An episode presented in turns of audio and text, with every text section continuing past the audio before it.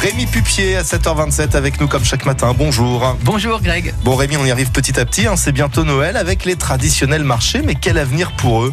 Oh bah les marchés de Noël, vous savez, il y en a de plus en plus, hein, de partout, toutes les villes et les villages s'y mettent. Il y en a qui disent euh, organisez-moi le, le- le marché de No- Noël, débrouillez, débrouillez-vous. Il y en a qui font des choses super bien, hein, Andrézieux, c'est c'est magnifique aussi ce qu'ils font. Mais le plus gros des marchés de Noël, celui qui existe depuis 22 ans, eh ben c'est fini. C'est la ville de Saint-Priest, la chambre d'agriculture qui organisait jusqu'à présent ce marché.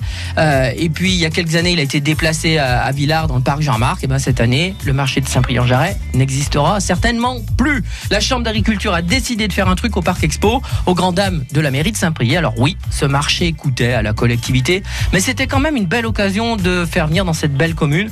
Les choses auraient quand même peut-être pu mieux se terminer Voilà. en fait. hein. Mais bon, alors qu'est-ce qui va se passer concrètement cette année, Rémi? Les marchés de Noël sera cette année au Parc Expo, Saint-Étienne Parc Expo, à la Plaine Achille du 21 au 23 décembre. Ils annoncent même une nocturne le vendredi soir. Vous cherchez à rencontrer des producteurs fermiers, des gens qui produisent, transforment et vendent en direct. Alors, ça sera à la Plaine Achille.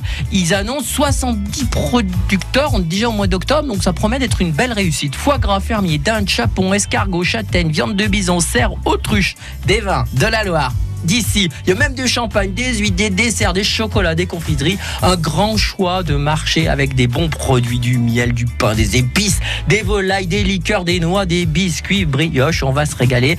Il y a même du safran, évidemment. Alors, des animations festives et culinaires, de la musique. Ça s'annonce atypique. On verra bien. Hâte de découvrir ce nouveau rendez-vous. Généralement, quand c'est au Parc Expo, c'est plutôt sympa. Amis nostalgiques, pensez qu'on aura normalement moins de boue sous nos chaussures. Ça, c'est le gros avantage. Ouais. Allez, régalez-vous. C'est toujours ça de gagner. Merci beaucoup, Rémi, et rendez-vous.